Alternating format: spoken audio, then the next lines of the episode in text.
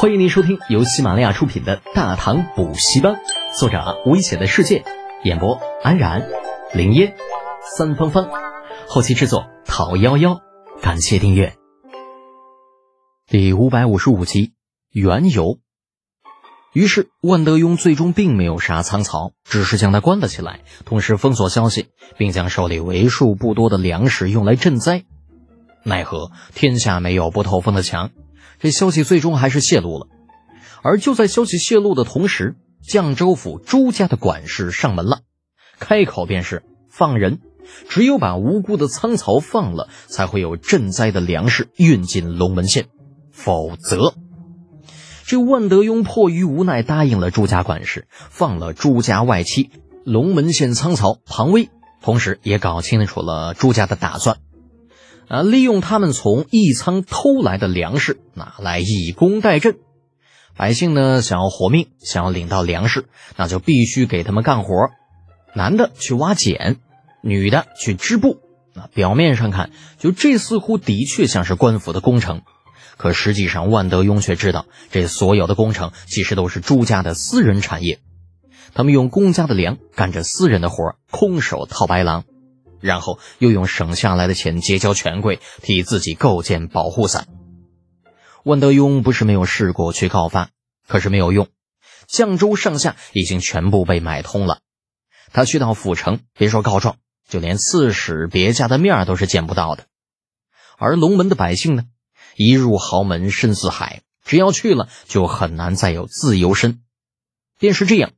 万德庸空有龙门县令的官职，却拿这绛州朱家没有一点办法。龙门县也从那个时候开始，便再也没有了人牙子这一行业。不是人牙子不想干，而是斗不过朱家。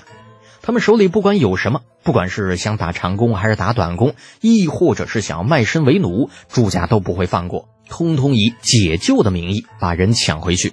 也正因为如此，万德庸在听说李浩要买人的时候，才会一脸的为难，因为他实在不知道去哪里买人。那最后实在没有办法了，他甚至想着要不要拉下脸来求一求朱家放两个人给自己，只要对方给了人，哪怕自己丢脸一些，也能满足李浩的要求，不是？不过与义愤填膺的程茵茵不同，啊，李浩其实并不觉得这朱家有多可恶。整件事情若是抛开一仓粮食丢失的问题不讲，其实朱家做的事情与他在齐州做的并没有什么两样。程茵茵在发了一会儿脾气之后，见李浩不说话，忍不住拉了拉他的衣袖：“德简哥哥，你倒是说句话呀！你是怎么想的？什么怎么想的？那必须办他呀！不管怎么说，万府君那也是咱们的人，我又是典型的帮亲不帮理。仁贵，你说对不对呀？”那薛仁贵呼的一下站了起来，肃立道：“仁贵，一切听将军安排。”李浩端起茶盏，激溜了一口，放下之后挥手道：“哼，那你还等什么呀？带上足够的人手去朱家拿人，凡有违抗者，先先打断腿再说。”诺。加州声响起，薛仁贵二话不说，出门点了三十多护卫，叫上一个龙门县衙役，直奔朱家在龙门县的大寨而去。万德庸这回算是真见识了长安纨绔子弟到底是什么做事方式了，那惊得眼珠子差点没瞪出来。等反应过来的时候，薛仁贵早就已经带着人出去了。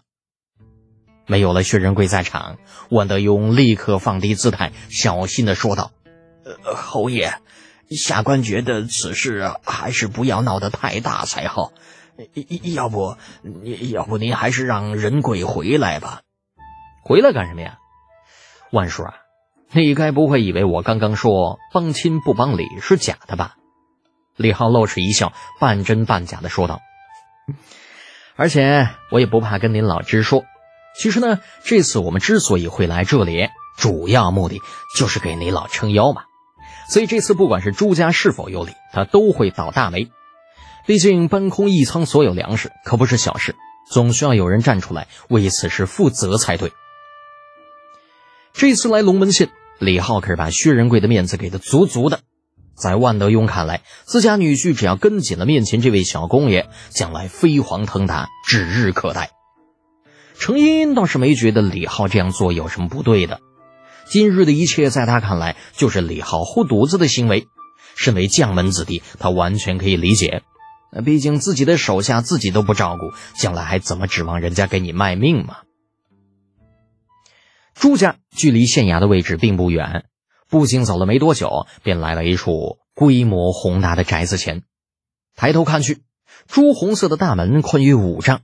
哎，门口还有六七个一身黑衣的家丁，大门的正上方两个硕大的鎏金大字“朱府”。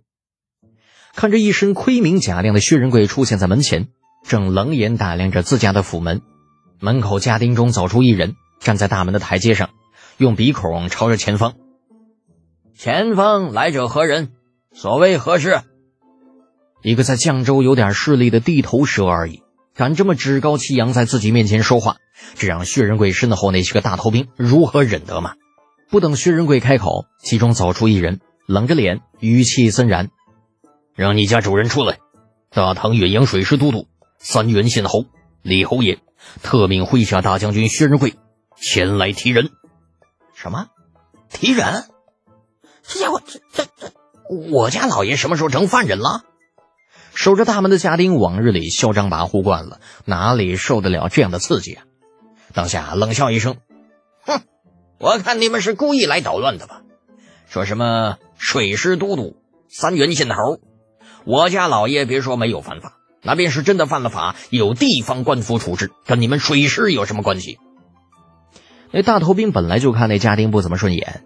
想他们这些出自灵府的一批人，那往日里跟着李浩进出皇宫，那都是家常便饭。如今竟然被几个地方上的家丁给怼了，这让他如何不怒嘛？正想借题发挥说点什么，肩膀一重，却听身后薛仁贵说道：“退开！”这大头兵不敢违抗军令，尽管心中怒火万丈，最终也只能转身退去，留下一声冷哼。朱家大门口那家丁见状，愈发得意起来。指着薛仁贵一行，哈哈大笑。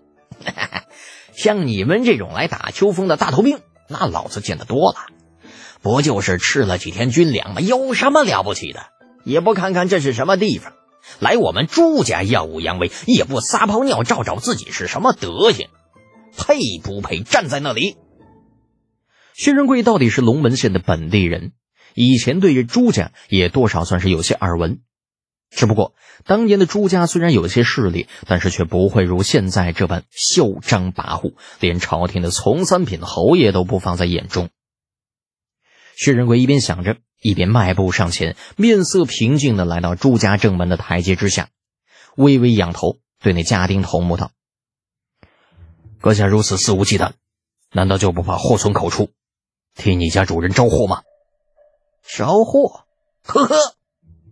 那家丁居高临下打量着薛仁贵，目光中满是蔑视。你叫薛仁贵是吧？哎，我听说过你的名声，好像是特别的能吃，对吧？听着自家头目如此挑衅的话语，其余几个家丁非但没有出言劝阻，反而一同爆发出嘲讽的大笑。好半天，其中一人开口道：“薛仁贵呀。”就看在大家同乡一场的份上，我劝你一句啊，早点回去吧。就顺便劝劝你家那什么侯爷啊，朱家那不是他能够惹得起的。薛仁贵不动声色，像是没有听到刚刚的嘲讽，面带疑惑道：“哦，这是为何？这天下还有三品侯爷惹不起的乡绅吗？往日里自然是惹得起的，不过现在嘛。”家丁头目接过手下的话头。大拇指朝身后一指，现在我家姑爷可是堂堂五姓七望太原王氏嫡长房的三公子，他的亲爷爷便是太原王氏的家主。怎么样，这样的身份高不高？薛仁贵无语了。就太原王氏嫡长房的三公子，哎呀，好大的名头，好怕怕，真尼玛吓人。就是不知道认不认识王元德那小子。按道理应该是他三弟吧。本集播讲完毕，安然感谢您的支持。